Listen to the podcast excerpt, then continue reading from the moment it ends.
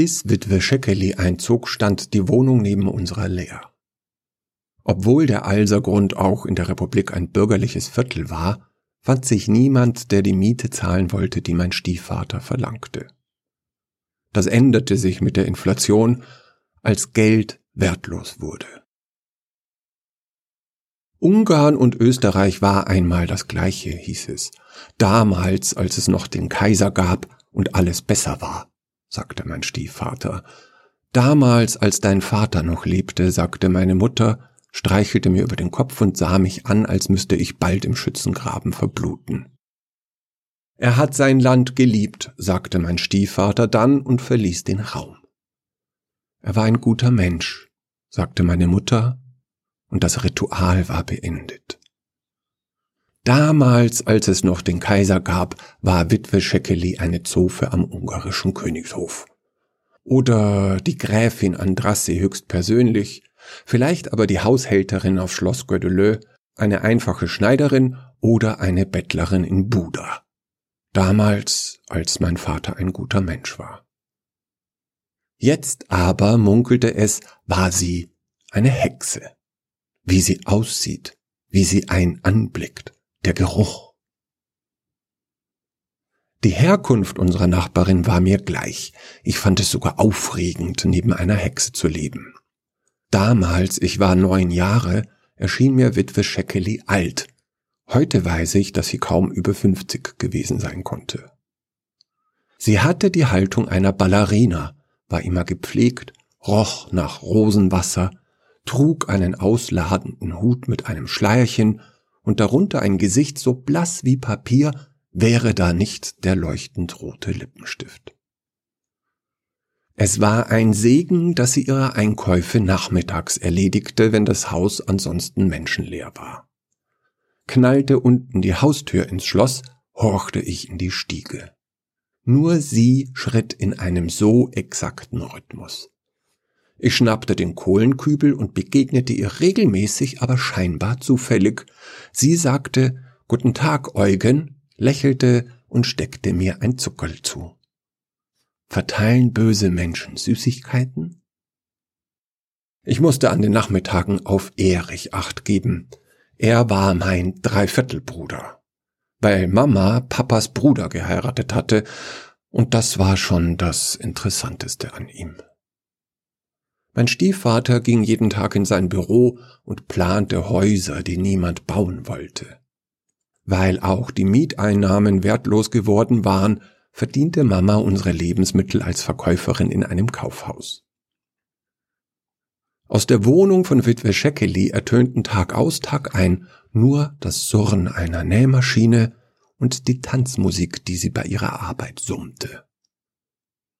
Niemand wusste, was und für wen sie nähte, aber das Wissen um ihr Handwerk war begehrt.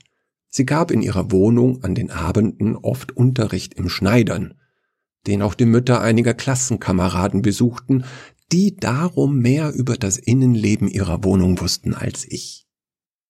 Sie sagten, die Witwe hätte kleine Puppen von jeder Nachbarin gebastelt, und in ihrem Regal stünden seelenlos blickende Köpfe. So betörend wäre dort der Kräuterduft, dass die Besucherinnen ihren eigenen Willen verloren und sich keine traute, ihren Anweisungen zuwiderzuhandeln.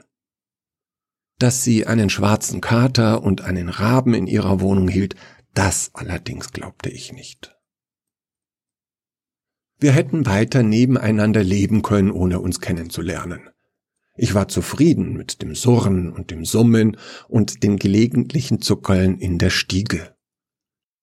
Doch es kam anders. Erich hatte eines Tages den Plan gefasst, auf den Herd zu klettern, um an die Dose mit den Nussbussallen zu kommen, während ich an der Wohnungstür auf unsere Nachbarin wartete. Er war gestürzt, hatte sich den Kopf aufgeschlagen und heulte auf wie eine Feuerwehrsirene. Ich ließ den Kohlenkübel fallen und rannte in die Küche. Mir wurde schummrig, so viel Blut hatte er in ein paar Augenblicken verloren. Fieberhaft überlegte ich, was ich tun konnte, um seinen Tod wenigstens bis zum Abendessen hinauszuzögern, als es an der Tür klopfte. Ohne ein Wort zu verlieren, folgte die Witwe Scheckeli dem Schreien in die Küche. Sie nahm Erich in die Arme und trug ihn in ihre Wohnung. Die Tür ließ sie hinter sich offen stehen, wie eine Einladung an mich. Doch meine Füße wollten sich keinen Schritt bewegen. Ich blickte auf die Blutspur und verfiel in Schockstarre. Natürlich glaubte ich nicht, dass sie wirklich eine Hexe war, aber auf einmal war ich mir nicht mehr sicher. Sicher würde sie ihn nicht verhexen, flüsterte ich, welch ein Unsinn. Aberglauben, Mittelalter, Kindergerede. Wenn ich aber die Augen schloss, sah ich Erich vor mir, unten ein kleiner Junge, aber auf den Schultern den Kopf eines Esels. Vielleicht müsste ich auch abends Mama erklären, dass die Kröte in der Spüle wahrhaftig mein kleiner Bruder war. Es ist deine Aufgabe zu verhindern, dass dein Bruder in eine Kröte verwandelt wird, sagte ich mir mit heldenhafter Stimme, ballte die Fäuste und betrat die Wohnung der Witwe. Nach Minze roch es im Flur, kein bisschen nach Hexenkräutern. Im Wohnzimmer standen Modepuppen in halber Lebensgröße, die Röcke, Kostüme und Abendkleider trugen. Im Regal dahinter waren zwölf augenlose Köpfe aus Schellack aufgereiht, beschriftet mit Zahlen von 48 bis 60. Hutmodelle. Ich fand die Witwe im Badezimmer, in der Badewanne vor ihr Erich. Der war nackt bis auf die Unterhose und bisher noch nicht in eine Kröte verwandelt.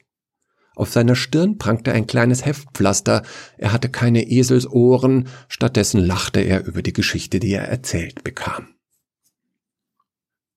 Am Abend war es meine Aufgabe, der Witwe den Kuchen zu bringen, den Mama als Dankeschön gebacken hatte. Brav sagte ich an der Tür meinen Spruch auf und folgte ihrer Einladung ins Wohnzimmer.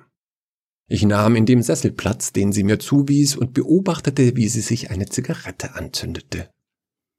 Nach dem ersten Zug trank sie einen Schluck aus dem Weinbrandglas, das neben der Nähmaschine stand, und sprach zu mir die ersten Worte, die nicht Guten Tag, Eugen waren. Das war ein schöner Schreck, oder? Geht es deinem Bruder gut? fragte sie mich, und sie klang nicht nach Hexe. Ja, der hat heute meinen Kompott bekommen als Nachspeise, berichtete ich, noch immer der Meinung, das wäre eine himmelschreiende Ungerechtigkeit. Sie lächelte, öffnete eine Schublade und reichte mir eins ihrer Zuckerl.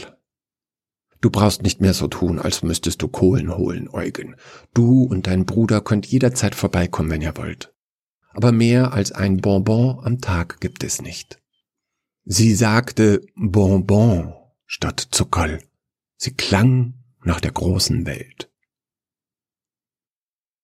Mein Stiefvater war dagegen, dass wir die Witwe besuchten, meiner Mama war es aber willkommen, wenn eine Erwachsene ein halbes Auge auf uns warf. So verbrachten Erich und ich jeden zweiten Nachmittag bei ihr, mehr war uns nicht gestattet. Ich durfte auch ihre Einkäufe erledigen und kam mir dabei sehr bedeutend vor. Aber am meisten gefiel mir, dass sie mit uns redete, als wären wir schon groß. Ich konnte sie Dinge fragen, über die sonst niemand mit mir redete. Warum es den Krieg gegeben hatte, zum Beispiel, was ein Kaiser für ein Mensch ist und wie es war, als Münzen noch einen Wert hatten, wie in den Märchen.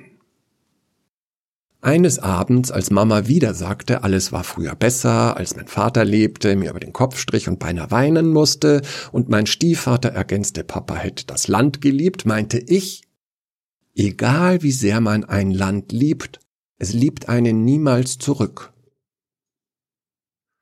Das hatte ich von der Witwe Scheckeli gelernt, und die Watschen, die ich für meine Widerworte einfing, bestätigte, dass es sich um eine Wahrheit handelte.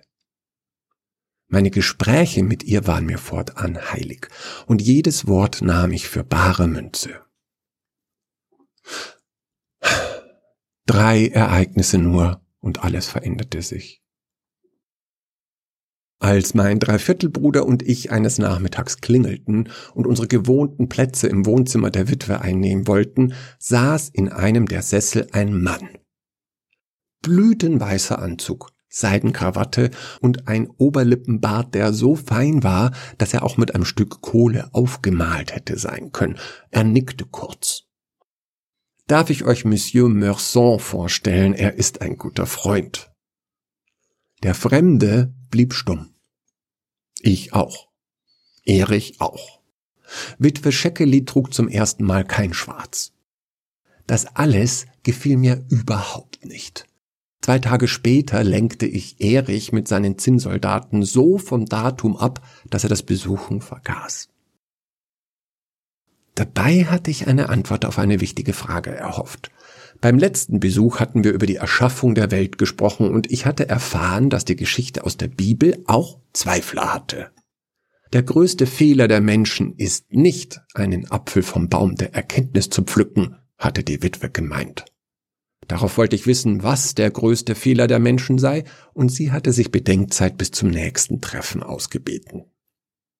Statt einer Antwort war nun der Franzose erschienen. Der feine Monsieur mit dem feinen Hut und dem feinen Gehstock. Ich beschloss abzuwarten. Sicher würde eine weise Frau wie die Witwe ihre Zeit nicht mit einem Filou verbringen. Wahrscheinlich waren sie wirklich nur alte Freunde, auf keinen Fall Geliebte, und es würde nicht lange dauern, bis sich alles normalisierte und wir wieder über Gott und die Welt reden könnten. Ein paar Wochen später hörte man aus der Nachbarwohnung eine Männerstimme in Französisch wüten. Etwas zerbarst in Scherben, ein Fuß stampfte auf, die Witwe schrie in Ungarisch zurück. Es polterte so laut, als würden sich die beiden mit den Polsterstühlen bewerfen. Wieder klirren und scheppern, französisch, ungarisch, die Wohnungstür knallte und mit einem Schlag herrschte im ganzen Haus Totenstille. Das zweite Vorkommnis war der Besuch eines halben Dutzends Kieberer.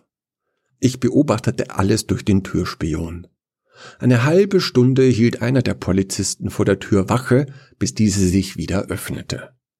Einer der Beamten, die die Wohnung verließen, war in Zivil und bedankte sich höflich bei der Witwe. Doch mein Augenzeugenbericht konnte Mama nicht davon abbringen, uns künftige Besuche zu verbieten. Ein Schieber wäre dieser Franzose, munkelten meine Klassenkameraden. Nicht einfach ein beliebiger Schwarzmarkthändler, der Zigaretten verschacherte, sondern ein Oberganove. Wer mit solchem Gschwerl Umgang hatte, der hätte auch selber Dreck am Stecken, da waren sich alle gewiss. Das dritte Erlebnis war das ungeheuerlichste und nur ich war Zeuge. Eines Nachmittags hörte ich die Stimme des Franzosen von unserem Absatz. Ich kletterte auf die Schuhputzkiste und bezog hinter dem Spion Stellung. Der Filou plärrte auf Französisch und hämmerte mit seinem Gehstock gegen die Tür, bis der Lack splitterte. Daraufhin öffnete Witwe Scheckeli und zischte etwas auf Ungarisch zurück. Eine Hand schoss hervor und griff um ihre Kehle. Er würde sie erwürgen, schoss es mir durch den Kopf und ich begann im Flur nach etwas zu suchen, das ich als Waffe verwenden konnte. Ich hörte ein Aufjaulen und stürzte zurück zum Türspion. Der Monsieur hielt sich die rechte Hand und fluchte laut. Die Tür knallte gegen seinen Fuß. Beim zweiten Versuch schnappte sie ins Schloss, das sofort von innen versperrt wurde. Fünf scharfe Worte ungarisch zischten in den Hausflur, und als er noch einmal zur Klinke greifen wollte, wiederholten sich die Worte lauter und bedrohlicher. Mit einem Mal änderte sich sein Tonfall und er säuselte versöhnliche französische Vokabeln. Aus der Wohnung keine Reaktion. Noch während er sprach, griff er leise nach der Türklinke. Da geschah es. Der ganze Mann, der ganze Monsieur Meurson, der Schieber, der Filou, der Ruhestörer, war auf einmal nicht mehr. Statt seiner nur schwarzer Rauch. Für den Bruchteil einer Sekunde hielt dieser an der Form eines menschlichen Wesens fest, und dann zerstob er, als würde eine Böe durch unser Haus fegen. Lautlos fiel ein leerer Anzug zu Boden, der Gehstock kenterte an die Tür und blieb an einer Angel hängen. Ein scharfer Schwefelgeruch blies durch die Türfassung, so dass mir das Auge, das sich an das kleine Guckloch drückte, zu Tränen begann. Doch draußen geschah nichts mehr. Da lagen nur der blütenweiße Anzug, die lila Krawatte und obendrauf der feine Hut, wo noch vor Sekunden ein Wesen wie ich erst geschimpft und dann geschmeichelt hatte. Minutenlang löste ich meinen Blick nicht von der herrenlosen Garderobe, bis die Nachbartür knirschte, sich öffnete und Witwe Scheckeli auf den Flur huschte, um alles einzusammeln. Mit einem Ruck drehte sie den Kopf, blickte genau durch den Türspion in mein Auge und hob lautlos ihren Zeigefinger an die Lippen. Das musste bedeuten, ich hätte zu schweigen, sonst erging es mir genauso. Ich rannte ins Wohnzimmer, um mich unter dem Sofa zu verstecken, doch als ich Erich sah, besann ich mich eines Besseren. Auch ihn konnte ich nicht einweihen, sonst verplapperte er sich eines Tages und es war um uns geschehen. Wenn ich nun das Haus verlassen wollte, horchte ich zwar noch nach den Schritten der Witwe, aber nicht mehr, um von ihr ein Bonbon abzustauben, sondern um ein Treffen zu vermeiden. Ich wollte sie in meinem ganzen Leben nicht mehr wiedersehen. Sie war doch eine böse Hexe. Es vergingen dann in meiner ungenauen Kindererinnerung nur wenige Wochen, bis der Schilling kam. Auf einmal hatte Geld wieder einen Wert. Mein Stiefvater bekam wieder Aufträge, Mama war an den Nachmittagen wieder zu Hause und die Witwe Scheckeli konnte die Miete nicht mehr zahlen. Von einem Tag auf den anderen stand ihre Wohnung leer, und wir waren wieder die einzigen Bewohner des zweiten Stocks. Ich beschloss, sie aus meinen Erinnerungen zu verbannen, und die weiteren Jahre vergingen ohne jegliche Hexerei.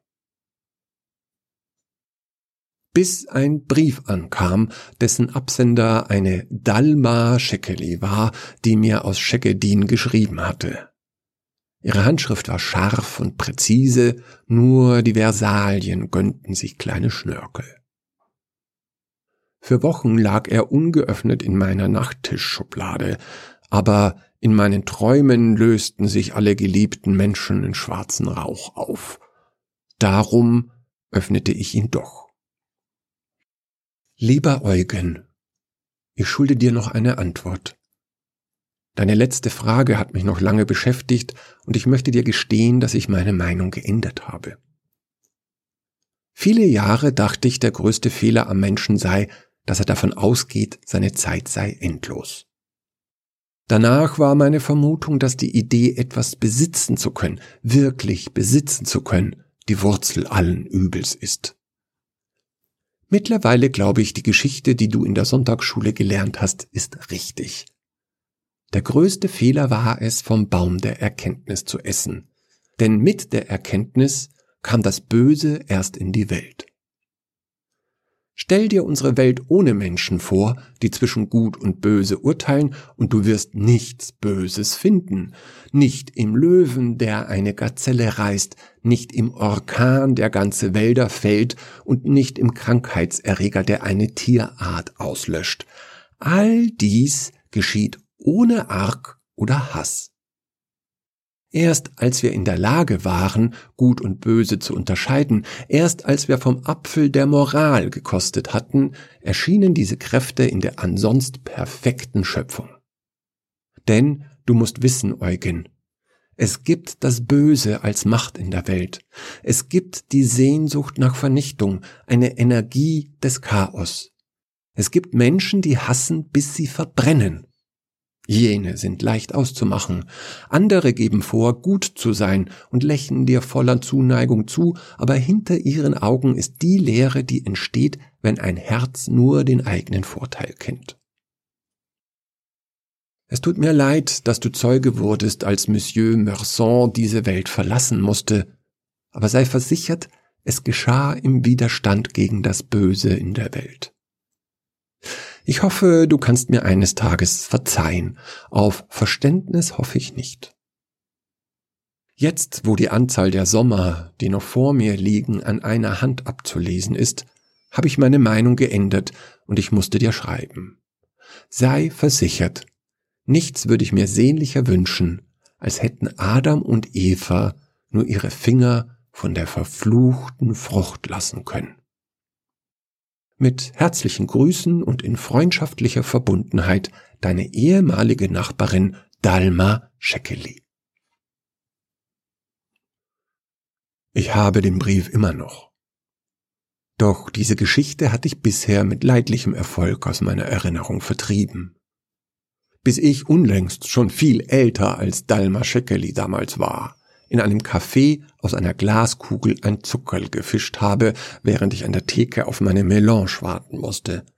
Es war genau der gleiche Geschmack. Es musste die gleiche Marke sein. Das war gar kein Zuckerl. Das war ein Bonbon. So wie damals.